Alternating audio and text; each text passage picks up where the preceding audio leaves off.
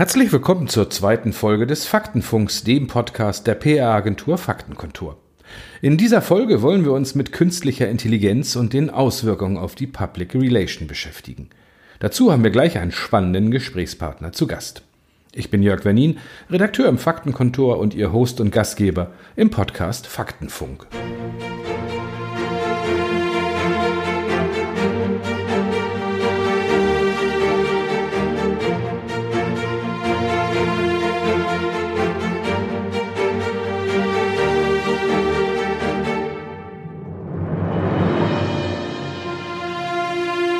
Der Gebrauch von Alexa und Co. ist für viele heute schon längst Alltag. Wer nach künstlicher Intelligenz bei Google sucht, findet weit über 20 Millionen Ergebnisse. Welchen Einfluss hat sie auf unsere Branchen, die PR und die Agenturen? Die einen befürchten den Tod der PR im klassischen Sinne, die anderen sehen den Einsatz der künstlichen Intelligenz für unabdingbar in der PR. Darüber möchte ich mit Jörg Fortmann sprechen. Er ist Geschäftsführer des IMWF, dem Institut für Management und Wirtschaftsforschung. Herr Fortmann, erstmal herzlich willkommen im Faktenfunk. Der Branchenverband Bitkom hat am 8. April Zahlen zur Nutzung von KI in deutschen Unternehmen veröffentlicht. 22 Prozent diskutieren das, aber nur 6 Prozent nutzen sie. Dabei ist das doch die Schlüsseltechnologie der digitalen Welt. Sie wird auch eingesetzt, um die Corona-Krise zu meistern. Herr Fortmann, warum ist der Einsatz von KI noch nicht überall Chefsache? Die künstliche Intelligenz ist äh, eine Technologie, mit der man erstmal lernen muss, umzugehen. Und ich glaube, der ganz große Fehler ist, dass äh, viele denken, sie müssten diese Technologie begreifen und verstehen. Dabei würde es durchaus ausreichen, wenn man äh, versteht, wie man mit ihr umgeht. Denn wir haben nicht den Anspruch, die Elektronik in einem Automotor zu verstehen und fahren trotzdem Auto. Und ich glaube, mit dem gleichen Pragmatismus kann man sich auch der künstlichen Intelligenz nähern. Welche Felder werden denn durch den Einsatz von KI effektiver und welche neuen Aufgaben kommen vor allen Dingen in der PR dazu? Für uns also eine ganz wichtige Frage. Es gibt eine ganze Reihe von denkbaren Anwendungsfällen für künstliche Intelligenz. Wenn ich mir die aktuellen Umfragen ansehe, wo denn äh, in den Pressestellen äh, tatsächlich ein Bedarf gesehen wird, ist ganz, ganz vorne die Unterstützung äh, der Analyse, also der Auswertung, was passiert da draußen kommunikativ, ähm, welches Umfeld habe ich da draußen und wie reagiere ich kommunikativ da am besten drauf.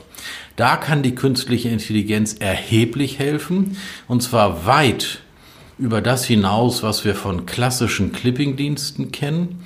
Denn der Clipping-Dienst, äh, wenn man es ein wenig polarisiert sagt, liefert mir reine Zahlen, was in welchen Mengen wo passiert. Die künstliche Intelligenz liefert mir inhaltliche Erkenntnis. Und das Quantitative und das Inhaltliche zusammen. Das macht es wahnsinnig spannend in der Kommunikationssteuerung in Pressestellen und deshalb wird sich die künstliche Intelligenz hier auch in der nächsten Zeit sicherlich rapide durchsetzen. Deutschland wird ja wohl nach der Corona-Krise in vielen Bereichen plötzlich viel digitaler arbeiten können und müssen. Big Data mit Kamera und Bewegungsprofilen wird der Alltag werden. Noch steckt das so alles ein wenig in den Kinderschuhen. Aber ist der Datenanalytiker, der PR-Berater dann der Zukunft? Ähm, ein PR-Berater wird auch künftig kein Datenanalytiker sein müssen. Ähm, so wie wir heute in den Pressestellen schon diverse Programme anwenden, ähm, wird auch die künstliche Intelligenz mit äh, nutzerfreundlichen Oberflächen die Ergebnisse liefern, die wir Kommunikatoren benötigen, um zu wissen, wie wir mit unserer Kommunikation am besten umgehen. Was hinter diesen Oberflächen passiert, dafür gibt es dann KI-Experten, ähm, aber das ist beileibe nicht mehr das Thema des klassischen PR-Kommunikators. Wir hatten im letzten Faktenfunk über Krisenkommunikation gesprochen, jetzt ja auch hochaktuell. Wie werden Unternehmen und Agenturen in der Zukunft die KI einsetzen, um eine wirklich effektive und auch schnelle Krisenkommunikation zu ermöglichen? Das lässt sich sehr einfach beantworten, wenn wir gucken, was heute an Technologie genutzt wird. Da haben wir typischerweise äh, das Monitoring, auch das digitale Monitoring der Internetquellen, wo wir hingucken, ähm, welche ähm, Mengen an Veröffentlichungen mit welcher Viralität entstehen. Das heißt, wir gucken uns äh, Zahlen an, wie sich mengenmäßig etwas entwickelt. Ähm, da wird die künstliche Intelligenz äh, mit inhaltlicher Erkenntnis, welche Themen mit welcher Tonalität äh, gespielt werden, eine deutliche Bereicherung für die Krisenkommunikation liefern, weil wir nicht mehr uns überlegen müssen, was denn hinter den Zahlen inhaltlich passiert, sondern diese Erkenntnis gleich von der Technologie mitgeliefert bekommen. Nun gibt es ja auch kritische Stimmen, die behaupten, KI wäre der Tod der PR. Kann denn KI wirklich auch ein guter Kommunikator werden? Könnte so etwas auch kreativ arbeiten? Künstliche Intelligenz ist dumm.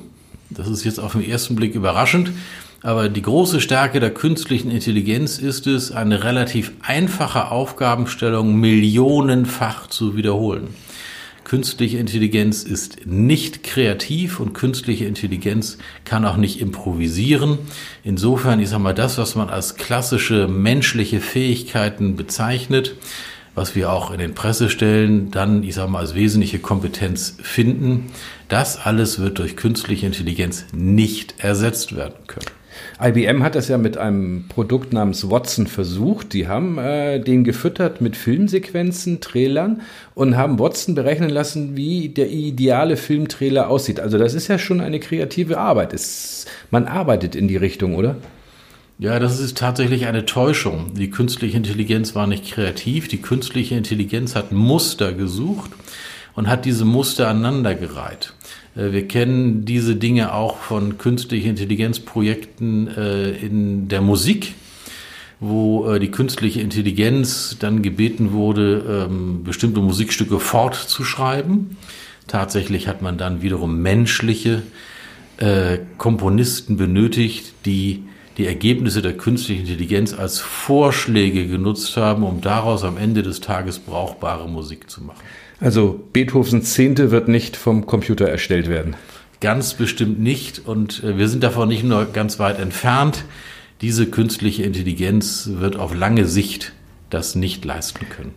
Wenn Sie so ein bisschen in die Zukunft schauen, der PR-Berater im Jahr 2025, er wird mit datengetriebenen Technologien umgehen müssen und wird mehr faktenorientiert als aus dem Bauch heraus beraten. Gibt es dafür neue Lernmodelle dann an den Universitäten und in der Praxis? Wir werden eine weitere Professionalisierung der PR erleben. Denn um Ergebnisse der künstlichen Intelligenz verstehen und in Handlung umsetzen zu können, bedarf wiederum mehr Intelligenz. Ähm, und insofern wächst der Anspruch an PR-Tätige, an ihr Handwerk und an das Verstehen von Daten und was dahinter passiert.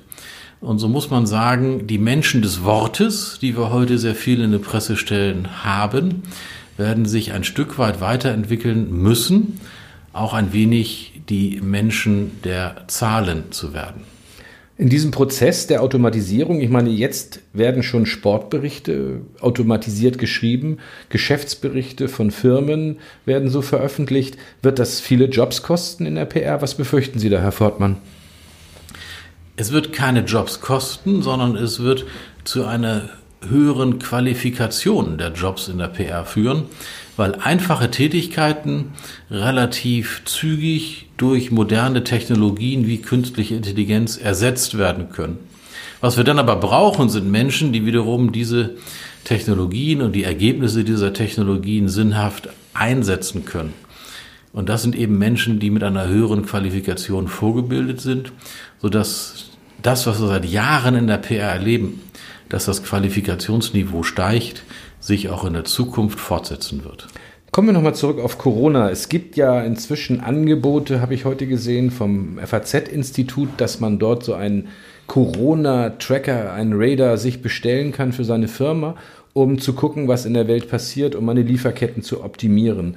Ähm, welche Rolle wird das IMWF in der Zukunft spielen? Können wir sowas auch? Können wir den Experten in den Firmen, in den Zentralen der Unternehmen sowas anbieten?